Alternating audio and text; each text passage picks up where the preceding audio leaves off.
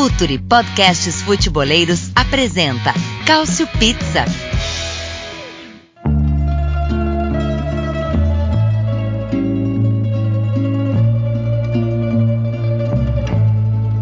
Se você tem ali por volta de 45, 50 anos, você com certeza já ouviu falar no nome de Paulo Rossi. E se você também não chegou nessa idade, mas você é um cara que curte muito futebol, você também já ouviu falar em Paulo Rossi. É muito difícil encontrar um brasileiro que nunca tenha ouvido falar no nome desse italiano. Tem gente que vai se lembrar com um pouco de raiva, tem gente que vai se lembrar lamentando até da existência do Paulo Rossi. Mas é muito difícil encontrar um brasileiro que não vai mostrar algum tipo de reação ao ouvir o nome dele. Os três gols que Paulo Rossi marcou em cima do Brasil na Copa de 1982 transformaram praticamente numa lenda urbana, uma figura presente no imaginário popular do brasileiro, uma espécie de bicho-papão das Copas do Mundo. Mas apesar de ter sido apontado como um carrasco, né, como muita gente gosta de dizer, Paulo Rossi sempre mostrou muito respeito ao povo brasileiro, também àquela equipe brasileira da Copa de 1982 que ele ajudou a eliminar. E é por isso que o Cautio Pizza já estava até gravado.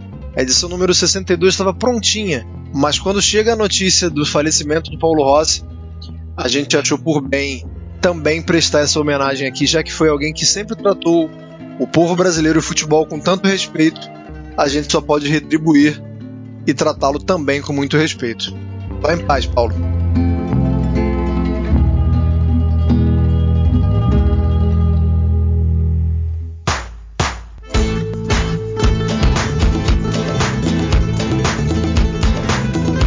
Olá, sejam bem-vindos a mais uma edição do Culture Pizza. Eu sou Anderson Moura e hoje trazemos quase que exclusivamente um balanço sobre essa fase de grupos da Liga dos Campeões que chegou ao fim, para a alegria de muitos, para a tristeza de alguns, mas agora essa fase já foi. Quem não passou chora na cama que é lugar quente. Teve time italiano aí que sequer conseguiu uma vaga na Europa League, então não dá nem para dizer que tem outros troféus, como diria o sábio. É, sobra apenas mesmo os campeonatos nacionais. E vamos falar também muito de quem conseguiu, né, de quem superou expectativas, de quem conseguiu voltar à fase do mata-mata aí depois de 20 anos. Muita coisa legal para falar. A gente também vai falar um pouquinho sobre o sorteio das eliminatórias da Copa do Mundo, né? Porque rolou essa semana. Já sabemos aí qual, é, qual será o grupo da Itália, quem serão os adversários da Itália, mas não tem como negar que hoje o programa está muito mais focado na Liga dos Campeões. A gente está gravando é, na quarta-feira. Que os jogos acabaram, então tá fervendo ainda o. Quem, quem tá nervoso ainda tá com sangue muito quente. Quem está feliz, ainda tá com um sorriso estampado no rosto. E vamos aos meus companheiros nessa edição de número 62 do Cautio Pizza. Ele que está sempre aqui comigo, ele que é o sócio fundador, a carteirinha de número 001. Acho, eu falei agora que tem gente feliz e gente triste, acho que esse está no bonde dos felizes. Myron Rodrigues, boa noite. Fala, Andão, Caio, né? Cara, eu achei uma grande tarde do, do futebol italiano. A Atalanta, como sempre, eh, representando muito bem o país na Champions League. A Internacional a gente já não pode dizer o mesmo, né? Mas eu gostei muito da Atalanta de novo, dando mais uma demonstração de força na Europa. Grande dia. Grande dia, mas não para todos. E com, juntamente comigo e com o Myron Rodrigues temos aqui alguém que não pode falar clubisticamente da Liga dos Campeões nessa temporada, mas nem por isso também vai deixar de falar e nem por isso vai deixar aqui dar umas cacetadas em alguns times e, e de avaliar positivamente quem merece também.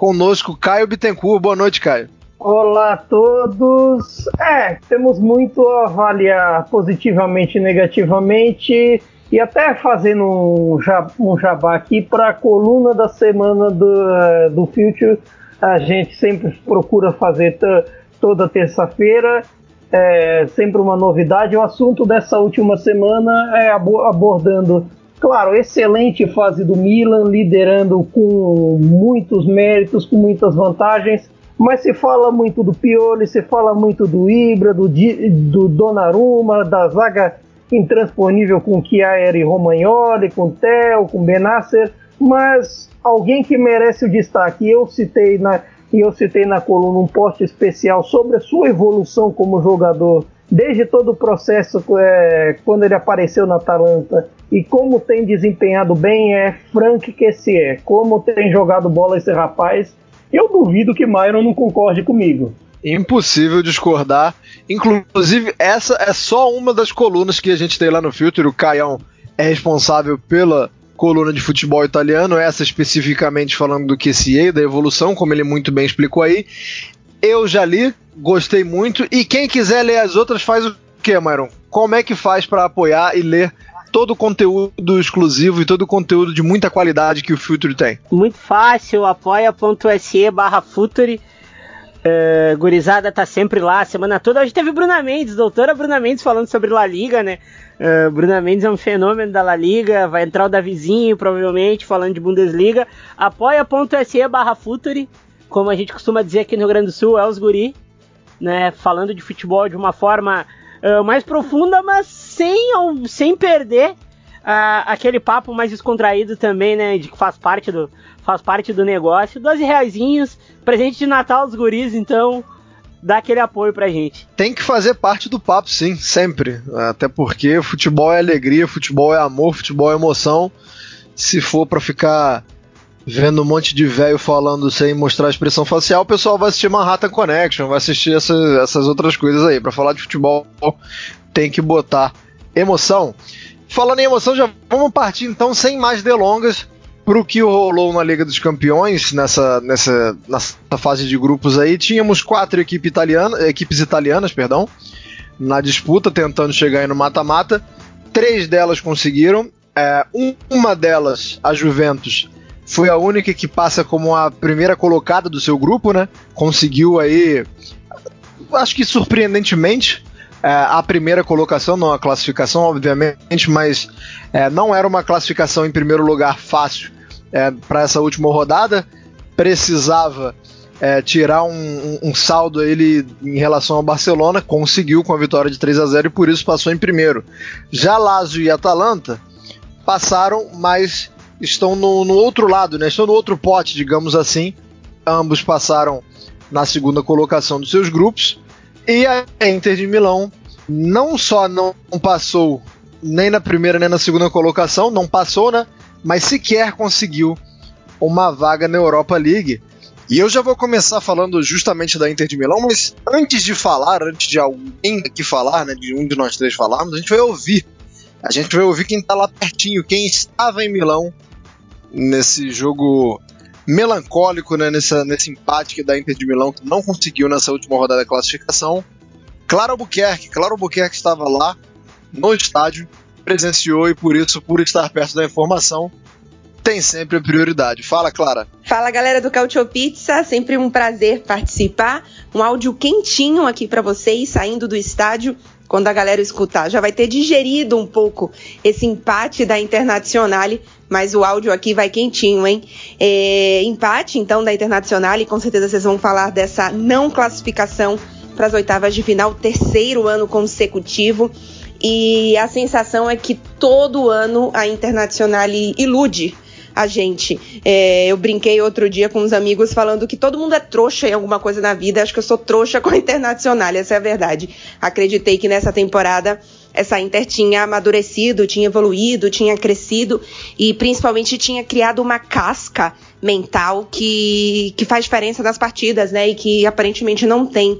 É, é verdade que no primeiro ano é, desses três anos de não classificação para as oitavas de final, era uma internacional e ainda fraca, assim, em termos de, de qualidade até, para uma Liga dos Campeões. Era o time que voltava à competição depois de cinco anos fora. Então é natural que você tenha ali jogadores que não estão no nível para brigar por Liga dos Campeões. Claro, não estamos nem falando aqui de, de fase mais, mais final, né?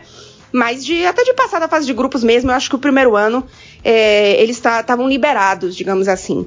No segundo ano, eu acho que essa classificação já tinha que ter vindo, porque a gente sabe que a Inter decepcionou na temporada passada.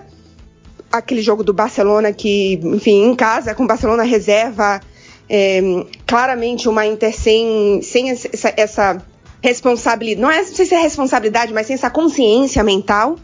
E nessa temporada, o Conte recebeu reforços, ele tinha a equipe que ele queria, não só reforços técnicos, mas também jogadores de confiança que ele trouxe, jogadores que também decepcionaram.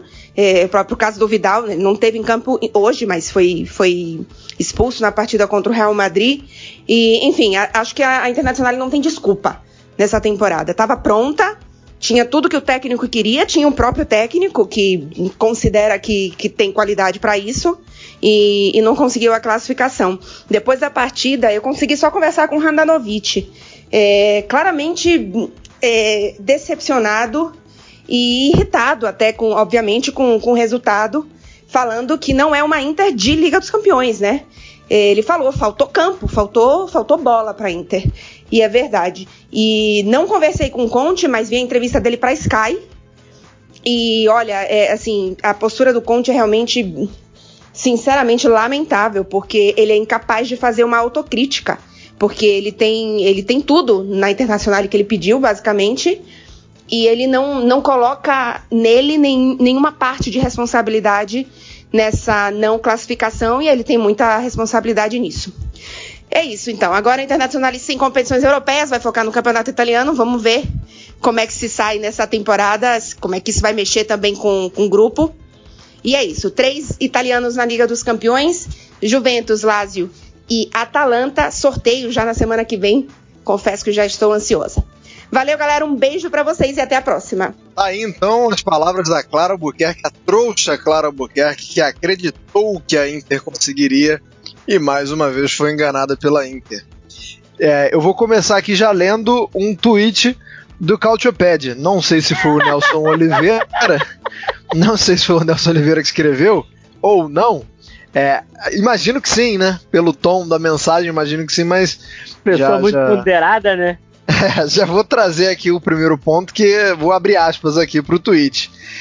Pela primeira vez na história, a Inter ficou em último lugar no grupo. O seu treinador ganha 12 milhões de euros por ano. Então vamos lá, já, já, já para começar chutando a porta. É, vou começar jogando para você, Myron, para falar sobre isso. É, porque quando a Inter termina a temporada passada muito bem, o Conte ganha os louros dessa evolução né, do time. A gente sabe que é um time que contou com muito aporte financeiro, com chegadas importantes, com chegadas de jogadores de grande nome, mas nos bons momentos o Conte ele é lembrado, certo? Ele é, ele é tido como responsável ali pelo, pelo, pelo bom desempenho que a Inter terminou a temporada passada. É, perdeu a final da Europa League, mas acho que dá pra gente falar também que foi uma temporada bem sucedida é, em nível continental, a última temporada, e ficou muito próximo ali do, do Scudetto. Quando vai mal agora na Liga dos Campeões, o quanto de culpa dá pra gente jogar pro Antônio Conte, Mauro? Ah, ele tem algumas escolhas questionáveis, mas também tem o péssimo momento do Lautaro, por exemplo, né? A gente precisa uh, falar uma coisa bem séria, assim, que eu não gosto até de falar o Lukaku tá jogando sozinho no, no ataque da Inter de Milão. Aí tem as escolhas questionáveis, tipo a birra dele com o Eriksen, que nunca joga, a insistência no Gagliardini, tem o Senzi que nunca tá inteiro para jogar o tempo inteiro, né? É, é, um pouco de mistura aí. É, é, o, futebol, o futebol ainda tá voltando ao nível, acho que na temporada que vem o nível vai estar tá mais alto. Tem alguns jogadores que precisam estar tá bem fisicamente para para jogar no, no, mais alto nível. E a Inter de Milão a gente sabe, é um elenco que apesar de ser forte para tu jogar o campeonato italiano, para Champions League ainda falta algumas coisas, né? Eu ainda acho que falta uh, gente mais experimentada em alguns setores de do, do, clube também, no, principalmente no, na defesa. Então a, Inter, a Internacional ela, ela é um bando de coisas que também estoura no conte nas suas insistências, mas também tem o também tem elenco que na minha opinião é curto para jogar Champions League, mas nesse grupo deveria ter classificado. É, também tem, tem uma impressão de que deveria. É, Caio, eu vou passar pelos jogos aqui porque a pergunta que eu quero te fazer é o seguinte: é, quero saber de você se na verdade é, não há um jogo-chave para definir essa, essa não classificação, ou se há um jogo que a gente pode apontar para ele e falar assim, pô, esse aqui foi o jogo que a Inter deixou escapar. Porque a Inter começa é, com um empate contra o Borussia Mönchengladbach por 2 a 2 na Itália. O Lukaku fez os dois gols. Inclusive faz o, o, o, gol aos 90, né, nesse empate. Aí depois empata com o Shakhtar na Ucrânia, vem duas derrotas para o Real Madrid, né, por 3 a 2 na Espanha, por 2 a 0 na Itália. A única vitória da Inter é contra o Borussia Mönchengladbach na rodada 5 e finaliza essa, essa fase de grupos com esse empate melancólico com o Shakhtar. Então assim, eu acho que é um pouco difícil apontar um jogo porque em seis jogos você vencer um é muito pouco, mas eu queria saber a sua opinião se há um, um, jogo ali que você pode colocar o dedo e falou, a vaca foi pro brejo aqui. Eu diria que foi pro brejo em todos. Não tem. Mesmo, mesmo o que venceu diante do Gladbach, venceu sofrendo, venceu com as calças na mão. Teve. Teve gol invalidado na reta final da partida. Então assim, não foram grandes atuações na Champions. Como se você for parar para pensar, eu até eu até citei isso, até numa tava tendo uma conversa agora durante a partida com esse companheiro meu de ESPN FC, o Lucas Valim, torcedor do Chelsea, coisa e tal. Abraço, Valim. Um abraço, é um querido amigo nosso. Ele, muito bonito também, né? Que homem é, Exatamente, é um, é um galã, é divino esse homem. Mas é, ele estava dizendo até um negócio que eu achei interessante. Eu nunca.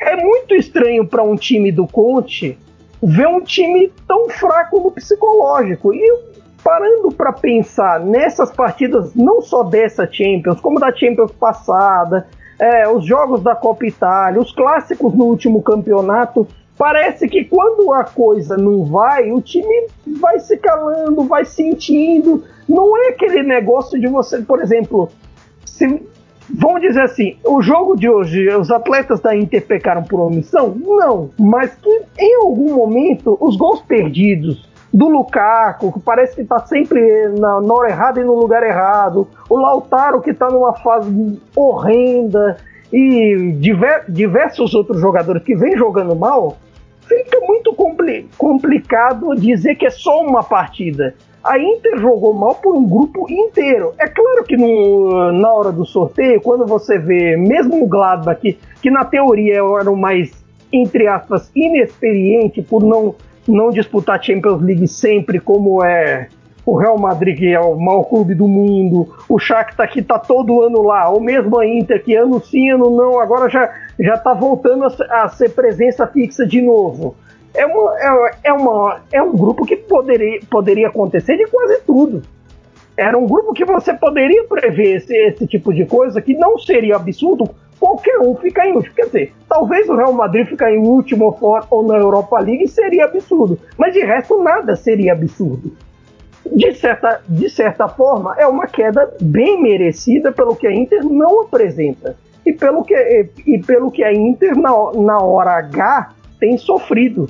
Eles, a Inter do Conte, nos últimos tempos, ela não consegue se impor, se impor em jogo de Champions League, ela não consegue se impor em, em, em, jogo, de, em jogo de Copa, ela não consegue se impor em clássico no campeonato.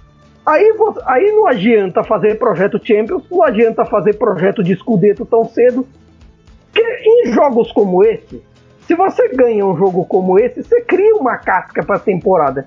Numa situação como essa, era para os jogadores da Inter serem os heróis de Milão, eram os heróis, e daí esse time sairia carregado, vai com força, com força mental para chegar na, na, na, disputa numa oitava de final, no mata-mata da Champions e na disputa do campeonato, mais fortificado. Agora é, é, é, se contentar com o argumento de que não, agora com as terças e as quartas livres, a partir de fevereiro, quem sabe o time vai mais descansado para a disputa do campeonato. Mas como vai fazer se, se, na hora, se na hora desse tipo de jogos um elenco tão experiente, um elenco com, com joga, jogadores de tanta qualidade, fraqueja. É, fica muito difícil. É bom gancho você me deu agora. Você é um querido, você sempre levanta a bola pra, pra eu cortar e, e, eu vou levantar essa bola pro, pro Myron. Vou pegar esse passe seu e vou passar para ele. É, Myron, o Caio tava falando aí que, que é um time que na hora H fica titubeando e eu queria te perguntar o seguinte: a Inter, é, não falta jogador experiente na Inter. Mas está faltando uma liderança dentro de campo para em momentos assim ter alguém para pegar a bola, botar embaixo do braço e, e, e fazer alguma coisa diferente. Eu, eu, não digo. É, aí a pergunta pode até se estender para questão técnica, mas eu digo muito mais na questão de iniciativa, porque eu acho que assim, eu vejo é, a, a, vibração ela vem muito do Conte. Mas eu não vejo um, é um ou mais jogadores com, com essa pegada. Então, assim, a, a pergunta que eu queria fazer falta liderança para esse tipo de jogo, né? Porque experiência eu tenho certeza que não falta. Mas eu não tenho, não tenho certeza se essa experiência está sendo bem utilizada é, por alguém para canalizar e para carregar o time. É um, é, um, é um viés bem interessante de se olhar. Se a gente for pegar e lembrar da última Inter que foi campeã da Champions, tinha muito cara experimentado em jogos de Champions League, né? Eto'o, tinha o Thiago Mota, o Stankovic, que é um cara de guerra grande, Não, Snyder. O time quando venceu era um Lúcio, time muito experiente, né? O Lúcio, o Júlio César.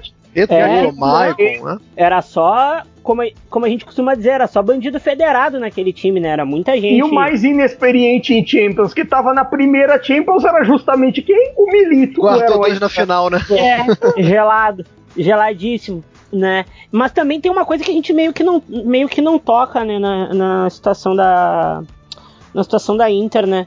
O, se a gente for pegar a diferença, fazendo um gancho com a Inter histórica que foi campeã, tá? Que só teve duas, né? Não teve muito, então a gente só pode lembrar dessa ou da outra lá da época do Paleolítico. Uh, a diferença de liderança também do banco também pesa. Pode ver, o Conte nunca tá errado. Ele tá sempre colocando um peso muito grande em cima dos jogadores ele tá sempre pilhando de ah, preciso de mais, mais, mais. E ele nunca se problematiza, já é uma questão diferente do Mourinho, né? O Mourinho tirava o peso do, da rapaziada, né? Coisa que o Conte não, não costuma fazer, né? Com frequência. Eu posso ter errado, mas eu acho que ele não faz, ele não faz isso com a frequência que o Mourinho fazia. Isso também pesa muito. A Inter de Milão, na temporada passada, perdeu jogos que estava controlado, jogando melhor, foi lá e perdeu. Aí, aí essa, de, essa de agora, essa de agora é a mesma coisa, ficou em quarto lugar, não vai classificar a Inter do Mourinho já ganhava jogos que ninguém achava que ia ganhar. Então eu acho que é uma, é uma diferença também de liderança de, de, de fora para dentro também. Gostei muito da sua eu comparação. Concordo, eu concordo, eu concordo com essa da, da falta de liderança, que eu acho que em alguns momentos parece que assim, o coach sempre foi um cara que pilhou demais os seus atletas. Foi assim na Juve, foi assim no Chelsea, foi assim na, na gloriosa campanha da Euro 2016 com a Itália, até nos, nos trabalhos anteriores, a essência dele é pilhar jogador, pilhar, pilhar tudo mais. Só que eu não sei até que ponto essa pilha atrapalha para alguns caras. Parece que alguns sentem um pouco mais na, em, em certos momentos. Porque assim, se eu, as, o Myron até falou lá atrás que tipo que é um elenco que parece não tão forte para Champions. Eu acho que é, um que é um elenco que é bem mais tranquilo do que. bem melhor do que o Shakhtar, que tem um time bom, e o Gladbach, que tem um time bom. A Inter tem um time bom e um elenco bom. Não é um Real Madrid? Não é um Real Madrid. Mas que tem a sua força. Que tem um. Em um trabalho, em um ambiente estável, uma situação estável, condições para você classificar até sem passar perto.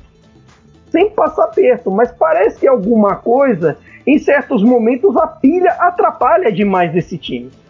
A pilha é, é, é, algo inexplicável, porque se você for prestar atenção, às vezes acontece dentro dos próprios clássicos do campeonato. Até na temporada passada mesmo, que o time foi vice-campeão, tanto da Europa League quanto da, da Europa League, você pode pensar, ah, mas o time vinha assim, sob o gás do campeonato, enquanto alguns dos adversários não, não tinham o mesmo gás. Ainda você pode pensar em todo um outro contexto paralelo, assim, que vale para Champions de um jogo só, como vale para a Europa League de um jogo só. Mas para o campeonato, se você for parar para pensar o campeonato 19 e 20, nos clássicos, nos grandes jogos, a Inter já apresentava alguns problemas. Se você for parar para pensar que nos clássicos, o time só fez double no Milan, cheio de problemas, mas ainda se acertando até o momento do, do lockdown, que aí o time decolou, e o Napoli, que um, em um jogo tocou foda-se e outro tava em crise. Então, assim, é muito complicado quando que você, para você, o, o grande objetivo agora da Inter, nesse momento, é pensar no escudeto só vai sobrar o Scudetto, porque Copa Itália já é, talvez o Conte só pense dependendo das coisas como forem andar. Europa League e Champions já era. Então, assim, se você não, não é forte nesses jogos, você não é campeão. É, gostei, gostei muito da comparação que o Myron fez com o Mourinho, é, até porque no tempo de bola que eu gravei essa semana, a gente falou bastante de como o Mourinho faz, é, tem surtido um efeito muito grande a chegada do Mourinho no Tottenham, justamente em relação a isso, né, de você não só, é, de ter aquela medida certa entre pilhar e de proteger o jogador, enquanto a gente vê o Conte falando que não dá para disputar a Liga dos Campeões com um jogador que vem de Sassuolo e, e, e vem de equipes menores, então acho que Acho que muito, muito parece, boa a resposta ele, do, ele, do Myron. parece o áudio do Fascinani, né? Às vezes. Eu, é. Isso que eu não, o, o Conte, pô. O Conte. É, mas agora, agora já foi. Agora, como eu disse. Sobre essa Inter, que o Conte pode chegar e dizer: não, eu não posso jogar Champions League com o jogador do Sassuolo e do Cagliari, mas e a Lazio e a Atalanta, que fazem com muito menos que isso e a, e a Atalanta em jogo grande pode estar o vestiário rachado que for, mas cresce. Lazio na hora do jogo grande cresce. É, é, a, Juven, a Juventus na hora do jogo grande nem se fala. Isso para falar na turma da Champions. Isso se, a gente não citou a turma da Europa League se bobear até os outros que não estão na Europa. Parece que hoje parece que qualquer time cresce mais na hora do pega para capar que a Inter. Que fase, que fase da Inter. E agora, agora já foi. É, como eu disse aqui, não dá nem pra gente projetar uma Europa League, nem isso, nem, nem o prêmio de consolação a Inter conseguiu. Então, já que, já que o querido Caio já abordou da Atalanta aí falando que o time cresce no, nos jogos grandes, né? E o time nas rodadas finais me consegue um 2 a 0 contra o Liverpool em Enfield, 1 a 0 contra o Ajax na Holanda, parece que gosta muito mais de jogar fora de casa. É, eu, vou, eu, vou, perguntar primeiro especificamente sobre o jogo de hoje é, para o Myron. É, de alguma forma, a, a, consistência defensiva da Atalanta hoje, ela te surpreendeu? Porque eu vi um time mais maduro defensivamente, queria saber se isso te surpreendeu ou também entra muito em consideração que o Ajax estava cheio de desfalque, que o Ajax não estava na melhor forma? É, é, mais mérito da Atalanta hoje ou o Ajax que, que meia bomba? Cara, não, a Atalanta, a Atalanta, ela, ela, uma coisa que a gente tem que elogiar sempre no Gasperini, né? Ele planifica muito bem todos os jogos grandes que ele vai ter. Não interessa, ele pode perder ou ganhar, mas o plano é sempre muito bem feito, né? Mesmo com racha de elenco, mesmo com o, o a, a, suposta briga dele com o Papu foi um bom jogo do, foi um bom jogo do time e, e, dois, no, e dois nomes uh, surgindo, né? Uh, o Pessina, meio campista, e o Romero, zagueiro. O Romero é um zagueiro argentino uh, que já jogou no Genoa, a Juve comprou e emprestou para Atalanta. E, cara, de novo, jogadores experientes fazendo a diferença. Luiz Fernando Muriel hoje fez outro bom jogo. Né? Então eu acho que a Atalanta a Atalanta ela é um time que a gente sabe quem vai ter garrafa para vender na hora decisiva. Vai ter um Gasperini muito consistente em jogos grandes, mas é aquilo. Tudo vai depender do emparelhamento e de novo, vai ter dois jogos e isso pode fazer muito bem para Atalanta no mata-mata, né? Espero que sim. E, Caio, é, só, só pra, pra gente falar, antes de passar a pergunta para você, porque o, o, Caio citou que o, que o grupo tá rachado, o Myron também. Quem não acompanha muitas notícias, vou tentar resumir rapidamente o que aconteceu. É, no jogo contra o Midland, é, que foi, foi empatado, né? Foi um a um. O, o Papo Gomes ele recebe uma ordem do Gasperini para jogar na direita durante o jogo, no primeiro tempo. Ele se recusa para usar o português, claro aqui, ele caga e anda para a ordem do, do Gasperini. É, dá, é, segundo algumas pessoas, eu, eu confesso que não fui mas segundo algumas pessoas dá para ouvir ele falando não pro Gasperini, porque como a gente está sem torcida, dá para ouvir muito melhor muito o que acontece dentro de campo. E aí o Gasperini tira ele no, no intervalo do jogo. É, esse é, o, é a parte mais factual da coisa. Agora é a parte mais especulativa. Daí algumas pessoas falaram que o Papo Gomes é, abandonou o estádio antes do jogo, sem falar com ninguém que depois é, houve uma discussão e que o Ilitite ficou do lado do Papo Gomes, comprou a, a, briga do Papu. No final de semana, o, o, jogo até acaba sendo adiado, o jogo contra o Dinés por causa das fortes chuvas, mas nem o Papu e nem o Ilitite foram convocados para o jogo contra o Udinese. E o Papu, como um bom provocador que é, ainda postou, ainda fez um post no Instagram é, é, com várias fotos com o Ilitite, chamando de fratelo, é grande amigo, enfim. É, e aí os mais radicais na Itália já dão. Já, o, é porque o italiano também a gente tem que levar em consideração que gosta muito de um drama, né? Um povo mais dramático. Já, já, já tinha gente falando. É fofoqueiro pra Atalanta, também, né? Também. Se a Atalanta fosse okay, eliminada okay. hoje é, momento Nelson Rubens. Estamos aqui no Eu Aumento, mas não invento. E já tinha gente falando que o, o Gasperini poderia se despedir caso a Atalanta não conseguisse a classificação hoje. É, que em janeiro o Papu pode sair. Enfim, aí, como eu disse, já é muita especulação pro meu gosto. Vamos voltar aqui pro, pro campo dos fatos. É, Caio, essa classificação ela é o suficiente para pacificar o ambiente? Ou quando a gente olha, é, é, é claro que o, o racha e, esse, essa briga entre o Papu e o Gasperini, ela, ela, realmente salta aos olhos.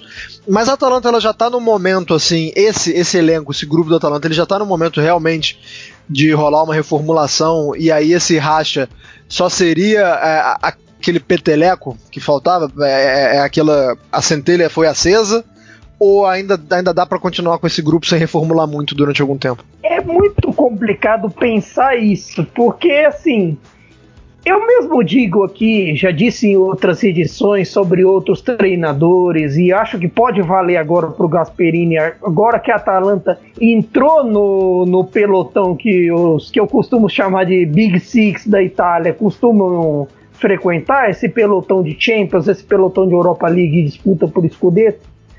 Normalmente esse tipo de time tem coisa de três anos.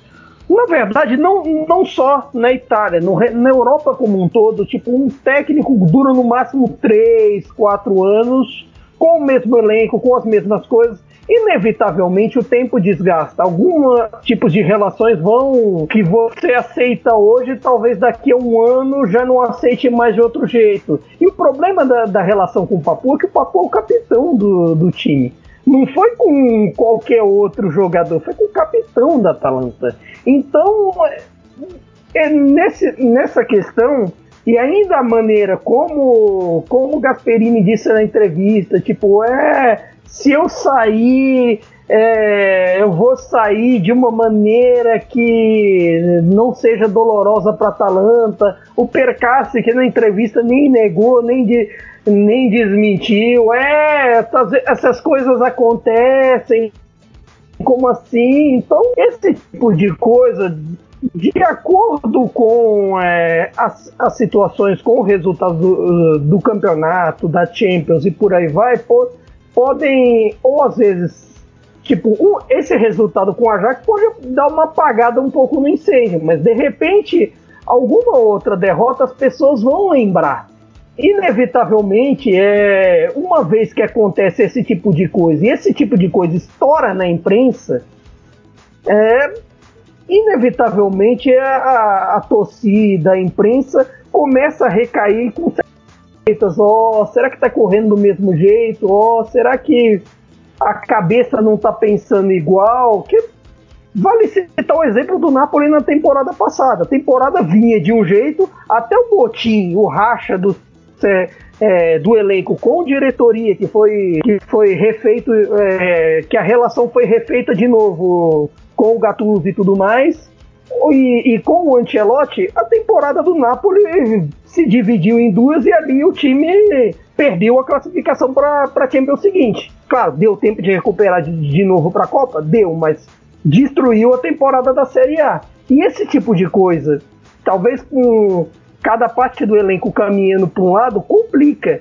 E é meio duro a gente fa falar, falar isso, querendo ou não, isso vira o maior assunto com uma grande atuação da Atalanta, coletiv coletivamente. Se no ataque não apareceu tanto, defensivamente o Romero foi soberbo, foi o melhor em campo assim disparado. E o Romero já, já tem feito grandes atuações há muito tempo. O Pessina, outra, outra boa contratação, veio do Verona e já tem é, já, já vale a gente dar uma olhada maior ainda. Vale muito, e eu vou trazer só um terceiro nome aqui, até botei no Twitter, é, que é um grande unsung hero, né? É um cara que trabalha muito e, e tem pouco reconhecimento nesse time, que foi o Freuler. É, eu, Eu vou até buscar aqui o tweet, o, o tweet que eu não lembro exatamente, mas é, além da assistência que ele deu e um belíssimo passe né, pro gol do, do, do Luiz Muriel, é, o Freuler ele teve a melhor média de acerto nos passes hoje, né, entre os jogadores da Atalanta.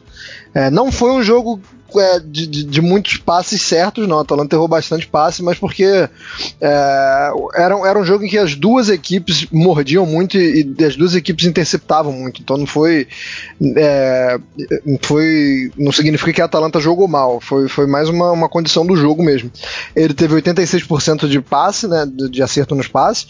Foi o líder de desarmes no jogo, empatado com Rafael Tolói, cada um com 4 não teve nenhuma perda de posse, né, nenhum turnover é, com, com a bola, errou passe, mas ele não, não, não foi desarmado. E, como eu disse, teve uma bela assistência. Palmas para Remo Freuler aí, que é um cara que trabalha e calado, né? Você não ouve falar, não ouve a voz do Remo Freuler, mas ele tá sempre entregando alguma coisa ali. Operário padrão, pô. É isso, é, é, o, é o, é o patrão, é o funcionário que todo patrão quer, né? Vai lá, entrega o dele, um rendimento ali sempre nota 7,5, 8 e, e não deixa o time na mão. É, vou, vou, passar para Lazio agora e, e, já fazendo um meia culpa, porque eu acho que a gente é, é, o time que a gente menos falou nessa Liga dos Campeões, porque assim, com todo respeito ao Lazio, sempre tinha um jogo mais interessante na rodada, sempre tinha algum fato, assim, é, quando a Lazio vencia o Dortmund, a gente tinha é, a, a, Juventus, é, tinha que falar da derrota da Juventus pro Barcelona, é, depois a gente tem que falar do, do Atalanta tomando uma, uma cachotada do, do Liverpool, então hoje vou dedicar um pouquinho mais de tempo para Lazio, estou aqui reconhecendo o erro, é, vou começar jogando pro Myron, é, é, é, é, complicado falar isso antes da definição do adversário, né? Porque a gente ainda vai ter o sorteio e a gente não sabe ainda quem a Lazio vai pegar. Mas é, eu queria saber qual é a sua sensação em relação a Lazio. Se a Lazio fez já o que estava planejado, digamos assim, o que dava para fazer, e a partir da, da, do que vier agora é lucro, ou se dá para Lazio tentar alguma coisa. Agora, só, só, antes de você responder, eu vou já falar o seguinte: o Immobile Tiro Immobile falou depois do jogo. É, e, e, eu tô falando isso só porque eu falei que é difícil a gente falar e, e dar uma resposta antes de saber do sorteio, mas é porque o Immobile falou o seguinte: que a Lazio quer evitar o Bayern de Munique ou o Liverpool. E justo, né? Acho justo que queira evitar o, Bayern, o Bayern de Munique e Liverpool. Só que pensando direitinho, assim, se você tirar Bayern de Munique e Liverpool, ainda sobra no caminho da Lazio. É, você tem que excluir a Juventus, né? Porque o sorteio tem restrição de não pode enfrentar o time que era do mesmo grupo e nem do mesmo país. Então, se a gente tirar Bayern de Munique, Juventus e Liverpool, sobra para Lazio. Real Madrid, Manchester City, Chelsea e o Paris Saint-Germain. Então, assim, dentre essas quatro, é, vou, vou, repetir uma pergunta que você tenha esquecido. A Lazio chegou onde dava e, e parabéns, e agora é franco atirador e que via tá bom? Ou dá pra tentar bater de frente com um desses quatro, Mauro? Ah, cara, eu acho que chega, né? Deu, né? Porque, cara, ele, tá, eles querem evitar Liverpool e Bayern, mas aí depois só sobra só sobra carinho de pescoço, não sobra um ali que a gente vai pegar e, pô, a Lazio vai fazer frente. E bom lembrar, a Lazio nessa temporada não joga no nível que joga a temporada passada, né? É só guerra grande, vai depender muito do trio Immobile, uh, Luiz e, e, e Joaquim, né?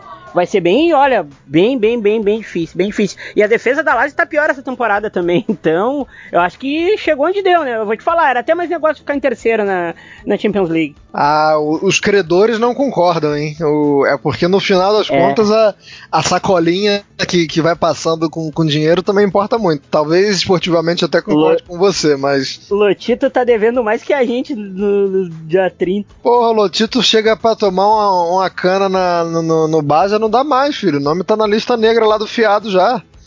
Tá, tem que, tem que entrar tá, o. Agora em tempos de pandemia. É. Se levar em conta, até outro dia o República, o La República fez uma matéria, 15 das 20 equipes da Série A esse ano estavam devendo salário. Então você, você imagina só é, a, a, o Lotito que vive só de futebol, não tem nenhum grupo por trás como, sei lá, a Juventus tem, a Inter tem, fica muito complicado até você pensar nisso. Então tudo está se movimentando de maneira deva devagar esse ano. Já começa por aí. Então, assim, ficar em terceiro para ganhar a micharia da, da Europa League, que a Europa League, vamos ser justos, disputamos é, Roma, Milan, Napoli, etc. Mas vale, ma vale mais esportivamente do que financeiramente. É aquela velha frase do que o De Laurentiis dizia quando ele queria, porque queria fazer a Champions com 64 clubes. É um doido esse cara. Mas ele queria fazer porque Champions League dá lucro, Europa League dá déficit. E, esse, e isso, isso vai, é, vai permear a, a fase final da temporada da Lazio. E querendo ou não, é, por mais que tenha passado o aperto que passou contra o Brugge, os tantos problemas defensivos e tudo mais, à medida que o time for crescendo ao longo da temporada, de repente vira o ano, ano novo, vida nova, janeiro com o time mais refrescado, começa a embalar de novo, dependendo do sorteio, quem sabe não dá jogo, não pode dar alguma coisa. É que agora em dois jogos fica muito difícil. E nessa, e acho que é algo até que vale também para Atalanta, nesses primeiros colocados, o mais o que eu mais considero, entre aspas, fraquinho nesse momento é o Borussia Dortmund, que pô, Borussia Dortmund. E outra, quem tá em pior momento, assim, mais irregular fora o Dortmund, Real Madrid, que é só o, o clube da Champions League. Ele que é só o um pai do campeonato, né? É, só o pai do campeonato. Então, é.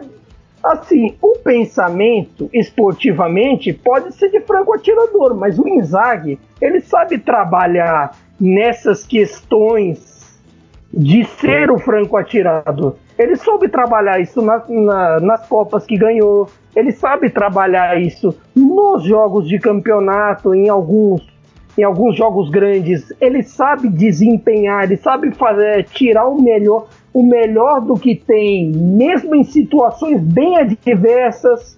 Pode estar o time quase, os craques quase todos fora por causa da Covid. Ele sempre sempre consegue tirar o melhor daqueles que sobraram. E se você consegue tirar o melhor de, de caras mais ou menos, por que não esperar que pode tirar o melhor de Mobile, de Tuco Correia, de Milinkovic Savic, de Luiz Alberto, até, até mesmo é, da defesa que é tão irregular.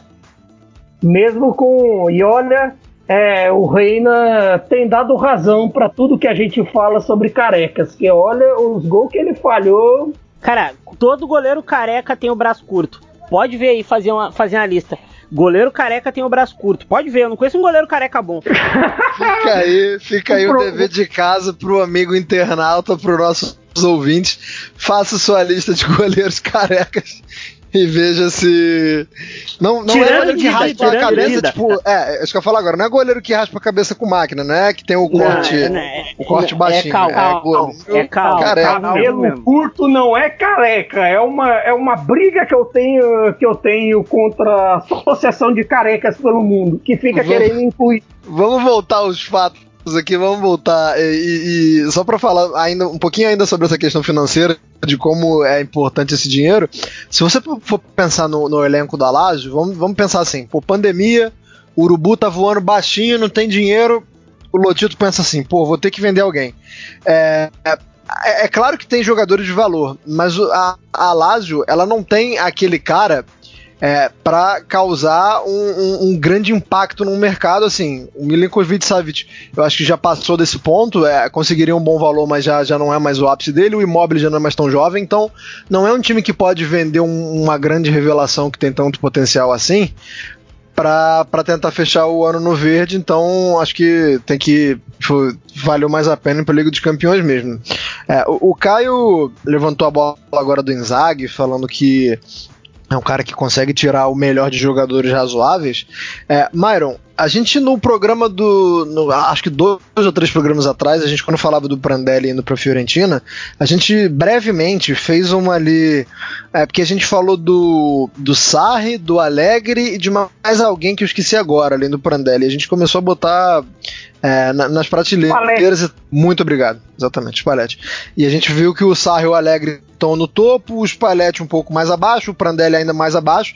Cara, onde, onde o Simone Inzaghi tá nesse momento? Porque é o cara que que fez a temporada passada, que foi a, a famosa temporada do Si, né? Se não tivesse a pandemia, talvez tivesse chegado mais perto do Scudetto até levado. É, já tem três títulos, é, é, bem verdade que eles são Supercopas, mas tem uma Copa Itália. É, na temporada passada ele conseguiu recordes absurdos para o time da Lazio, né? Ficou 11 jogos é, com vitórias seguidas, 21 jogos de invencibilidade. Cara, eu queria que você falasse é, no, na escadinha dos treinadores italianos, onde é que tá o Inzaghi, porque o homem tá subindo, hein? Cara, eu acho. Eu acho o, o Inzaghi, o Simone, ele bem. Como é que eu posso explicar? Ele bem subestimado entre os, os treinadores italianos, né? Se a gente for pegar a Lazio, é, tem time. Time menor. Uh, investimento menor o elenco não é tão forte como, como o dos outros. E ele, bem ou mal, ganha da Juventus dos Matas. A Lazio com ele virou um habitué de, de, de campeonatos europeus. Então, cara, eu acho que ele, olha, ele tá entre os três ali tranquilamente. Ele, Alegre e Sarri. É, até porque faz com pouco, né?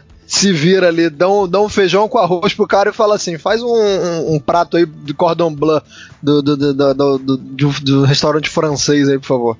Concordo com você que, que o homem tá em boa fase.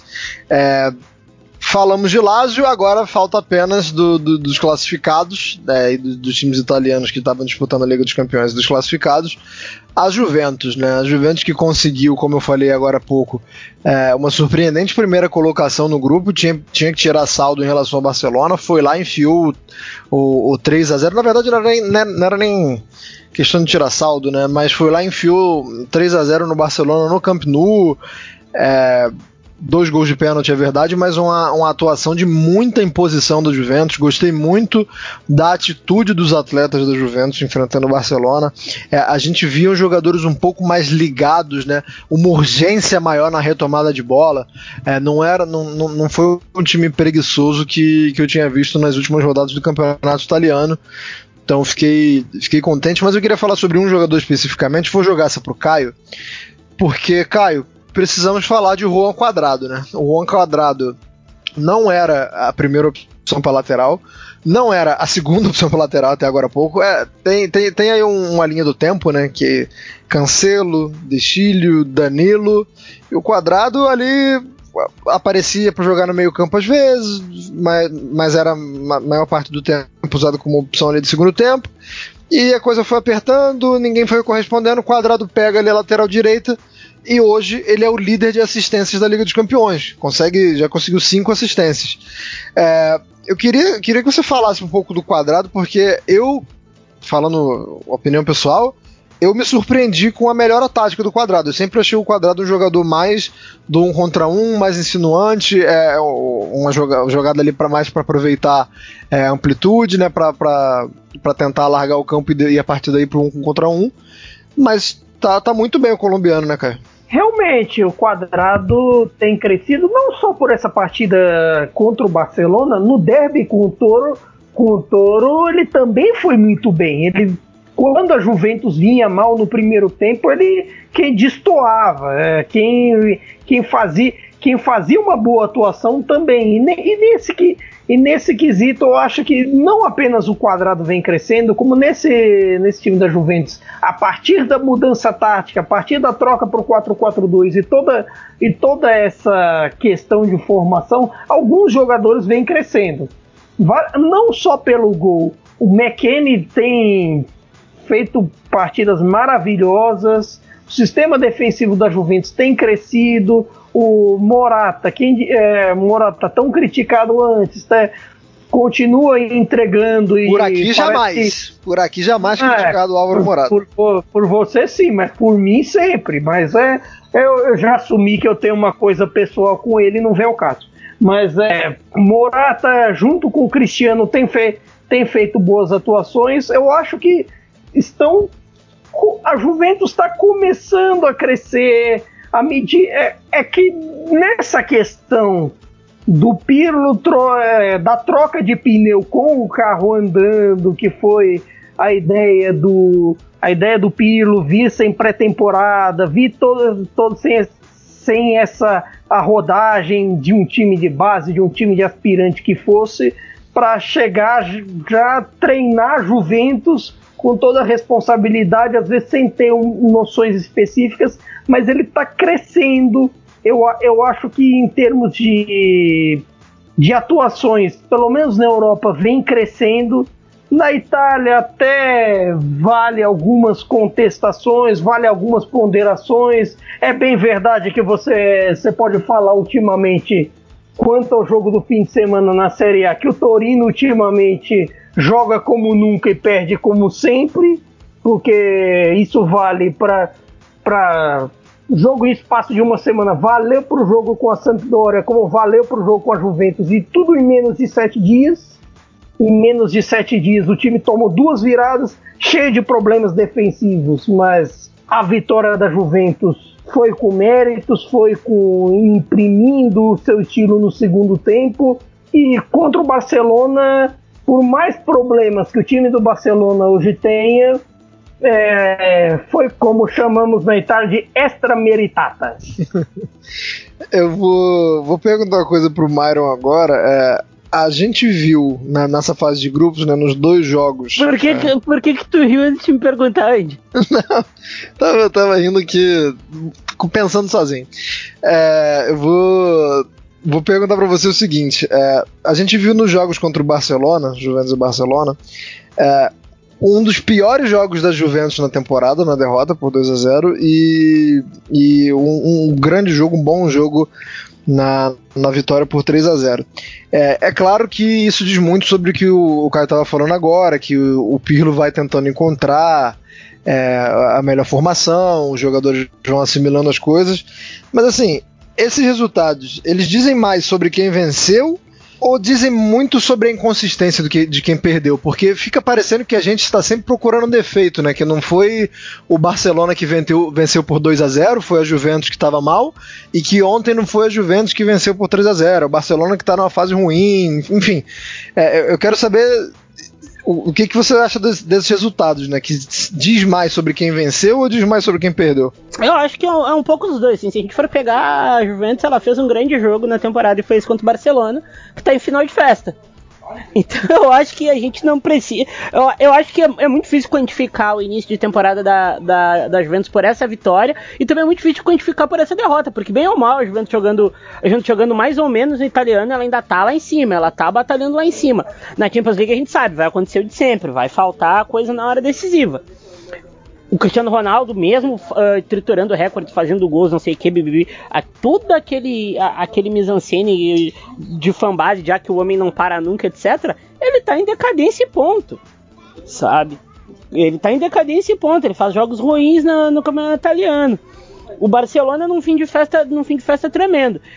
Eu ainda não me convenci do, da Juventus do Pirlo, mesmo com o Pirlo tendo melhorado a fase defensiva contra o Barcelona. Eu ainda quero ver mais, eu quero me convencer mais. Eu acho que é um time que falta muita coisa ainda. Quero ver também, quero ver. E, Olha, e gente... eu, eu, eu, achei, eu, achei essa, eu achei essa opinião sobre o Cristiano um pouco polêmica, embora vá dentro do que o Myron pensa, até mesmo sobre o outro vovô que tem tem ido bem na, na Série A, que é até do time dele. Mas, gente, o, falar que o Cristiano tá em decadência. Não sou advogado do Myron, não, mas entendo o ponto dele e vou dar minha opinião aqui também. Falar que o homem tá em decadência é, é normal para um jogador que tá aí com.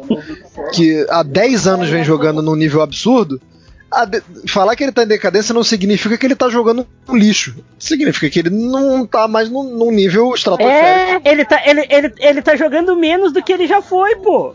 Ele só tá jogando menos do que foi. Eu nem acho isso, mas eu, é, eu não sei também.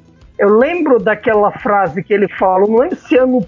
Acho que ano passado, que ele preferia jogar os jogos de Champions League, de repente o pensamento no campeonato italiano não era mais o mesmo. De repente eu acho que pode ser um pouco disso. Não sei se pensam igual. É curioso porque com, com o Sarri o discurso não era esse, né? Assim, é, quer dizer, era, o discurso era esse, mas as ações não eram essas.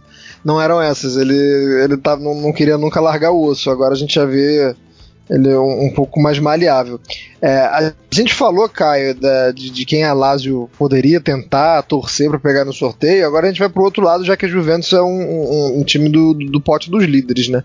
É, a Juventus não pode pegar nem a Atalanta, nem a Lazio, nem o, nem o Barcelona, né? Porque é restrição de país e restrição do mesmo grupo. Sobram Atlético de Madrid, Mönchengladbach, Porto, Sevilha e Leipzig rapidamente só quem seria rapidamente quem seria a melhor opção para Juventus ou a menos pior, Caio? Olha, eu acho assim, a pior nesse caso é o Atlético de Madrid, mas é, o Atlético de Madrid é só talvez a principal vítima do Cristiano Ronaldo. E ainda teve aquelas oitavas apoteóticas né, de 18 19, com os três gols dele no estádio, e tudo mais. Claro, não vai ter a mesma atmosfera por conta. Sabe lá se vamos ter a mesma atmosfera, esperamos, esperamos que logo tão cedo que as vacinas colaborem. Eu não sei mas... nem se vai ter atmosfera até lá, querido. Imagina é, aquela mesma. Bom, vamos ser pessimistas e dizer que não. Mas fora o Atlético, eu não acho assim esses que sobraram de alguma dificuldade. Talvez o Leipzig. Porque eu acho que o Gladbach tem lá seus problemas, principalmente defensivos. Se viu, né? Se vê nos jogos da Bundesliga, se vê no, no na Champions League. O Sevilla parece é, ter andado meio cambaleante também. E, e, o Porto, ofensivamente, nessa Champions não desempenhou tanto. Então, isso eu acho que por conta disso, nesse aspecto, o Leipzig Fora o Atlético seria o mais complicado. Esses são os a, o evitar. Os outros três, qualquer um que vier, beleza. É, rapaz, eu acho que o Leipzig daria uma canseira absurda no time da Juventus, pelo menos na questão da, da intensidade, né? Claro que a Juventus tem jogadores de qualidade para superar, mas ia ter que suar bastante a camisa. Sobrou um tempinho ainda para a gente falar de algo que eu citei no começo do programa, já que fechamos aqui os quatro classificados para falar sobre, sobre a, definição dos grupos das eliminatórias da Copa. É, é, um pouco difícil falar sobre isso, porque são eliminatórias que, que vão acontecer ainda.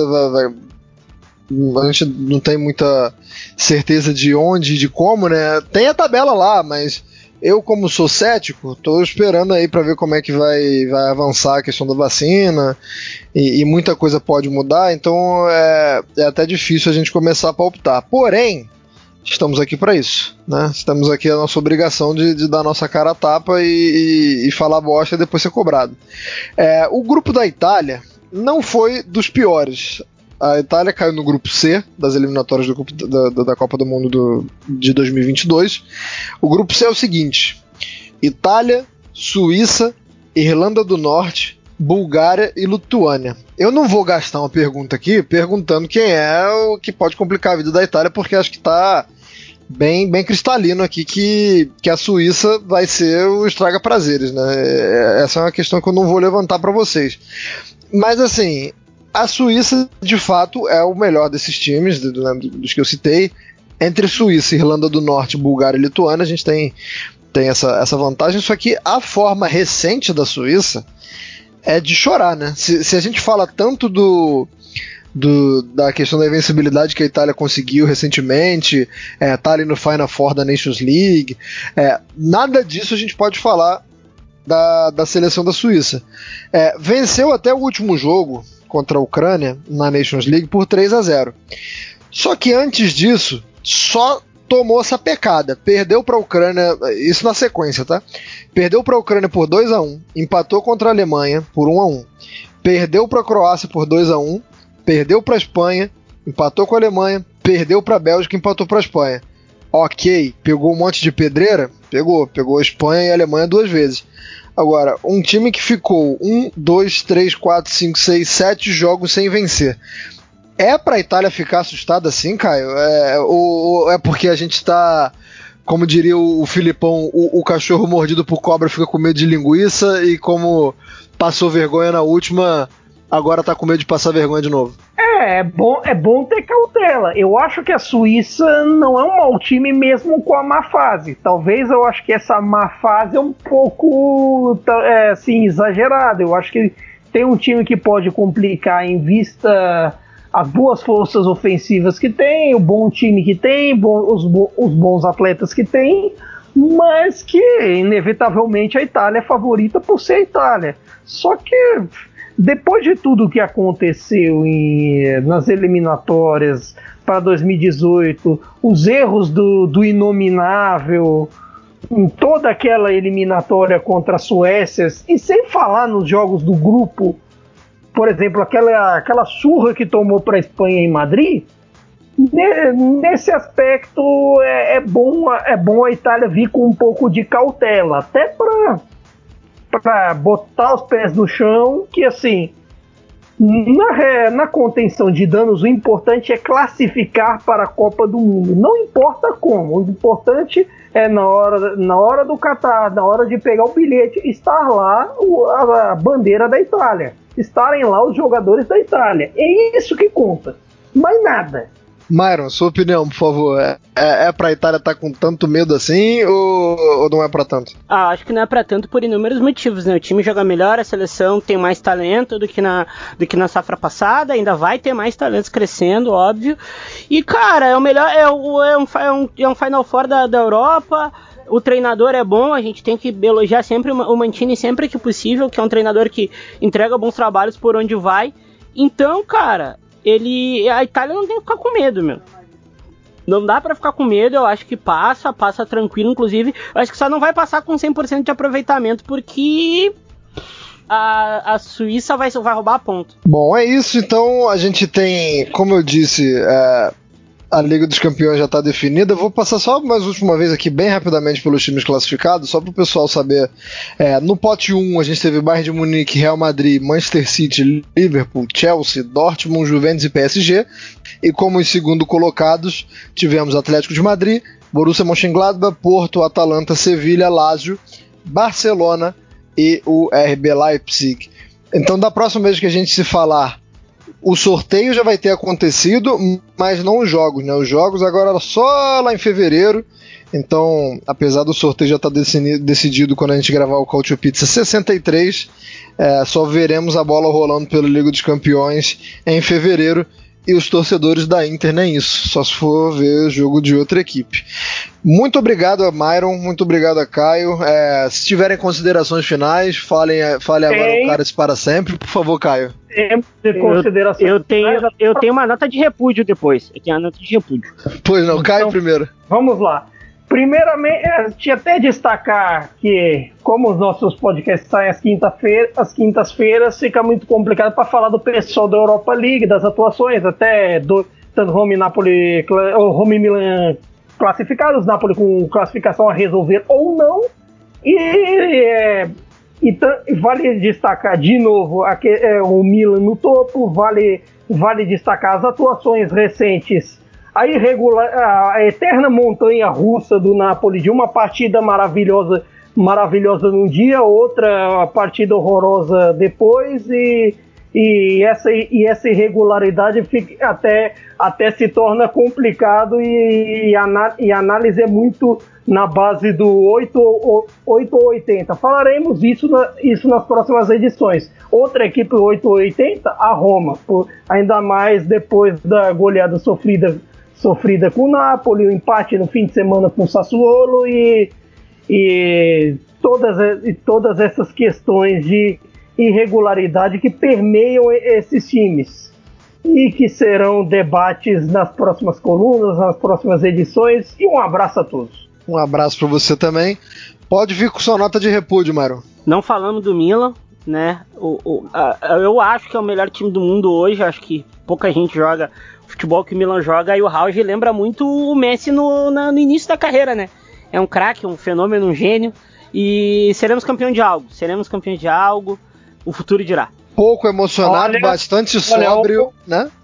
Olha, Mário bastante eu, racional. Eu, eu sou uma pessoa muito racional quando se trata do Milan. Eu tendo a concordar com o Myron, porque até eu não disse, eu ia dizer isso na edição 61, mas infelizmente a, a edição foi dedicada ao adeus a, a Diego, a toda essa questão. Ia dizer que até sobre o jogo do, come, do começo do, de semanas atrás com o Napoli, toda vez que o Milan ganha do Napoli no São Paulo, o Milan é campeão italiano. Pelo menos aconteceu, acho que em cinco das últimas seis vezes que o, que o Milan ganhou no São Paulo, o Milan foi campeão italiano no final. Então, de repente, acho que dá, acho que dá para sonhar. Ah, outra vez que o Milan não foi campeão, o Napoli foi rebaixado no final. Mas, enfim. Sinais, fortes sinais. Eu já vou me despedindo porque estou cercado de loucos e antes que eu fique também igualmente maluco. Muito obrigado a todo mundo e nos vemos numa próxima. É sempre um prazer gravar o, o Cautio Pizza aqui, participar com, com o Mário, com o Caio, quem mais estiver aqui. Espero que vocês gostem. Como eu disse, voltamos daqui a duas semanas é, já com o sorteio da Liga dos Campeões definidos, mas tenho a impressão de que estaremos falando muito mais sobre a Série A e vejamos se o Milan estará ainda surfando na crista da onda, se a Inter seguirá fazendo vergonha. Vejamos o que vai acontecer quando voltarmos daqui a duas semanas. Até lá, cuidem-se, por favor a pandemia tá fortíssima ainda, em alguns lugares mais forte do que nunca. Fique em casa, corno, tá? Não, você ainda não tá imune até que você receba a vacina. E mesmo assim, depois da vacina, é bom ainda se cuidar um pouco. Mas até lá, nos vemos em, em um mundo melhor, imagino, né? Dependendo da, da questão da vacinação, dependendo de onde você mora também. Até a próxima, um abraço a todos, arrivederci e tchau!